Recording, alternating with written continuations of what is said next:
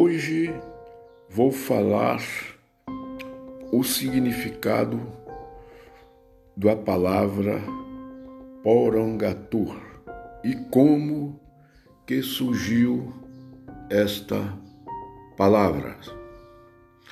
Havia uma aldeia muito forte, um povo muito forte, e apareceu um branco nessa aldeia.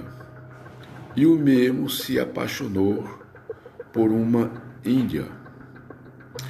Mas o povo indígena não queriam este relacionamento. Então foi aquela confusão, né? Aí pegaram ele, que ele estava insistindo muito que queria casar, pegaram ele, amarraram e levaram ele para o tronco. Então o cacique veio, conversou com ele. Né? Por que você arrisca sua vida?